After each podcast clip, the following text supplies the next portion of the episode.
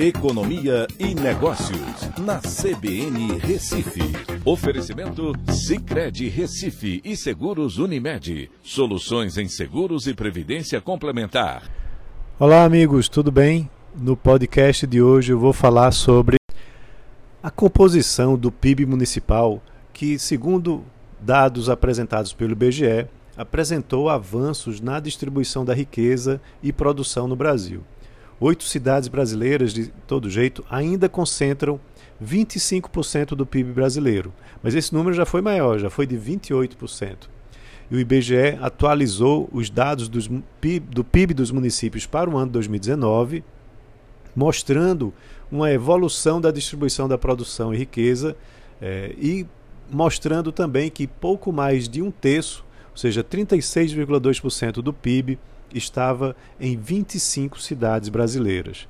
Ele está concentrado nas cidades de São Paulo, com 10,3%, Rio de Janeiro, com 4,8%, Brasília, com 3,7%, Belo Horizonte, com 1,3%, Curitiba, com 1,3%, Manaus, Porto Alegre e Osasco, com 1,1% cada uma. As capitais respondem por 31,4% do PIB total, e Salvador vem primeiro no Nordeste, com 0,9%, seguido por Fortaleza e depois por Recife.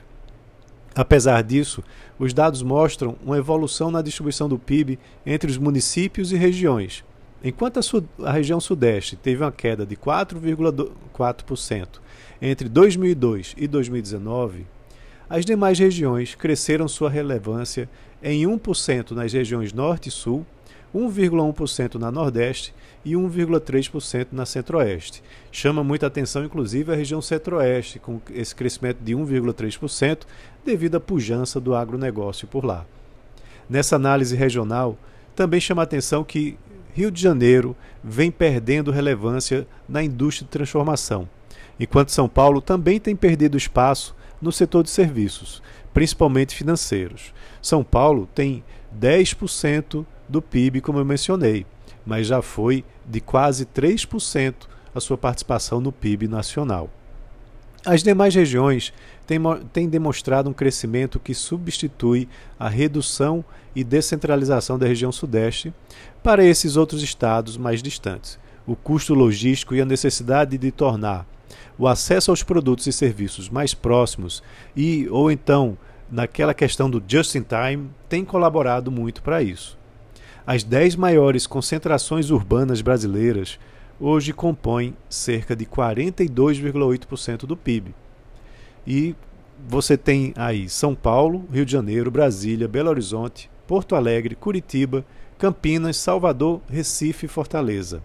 Apesar disso, a participação do PIB nas capitais vem diminuindo.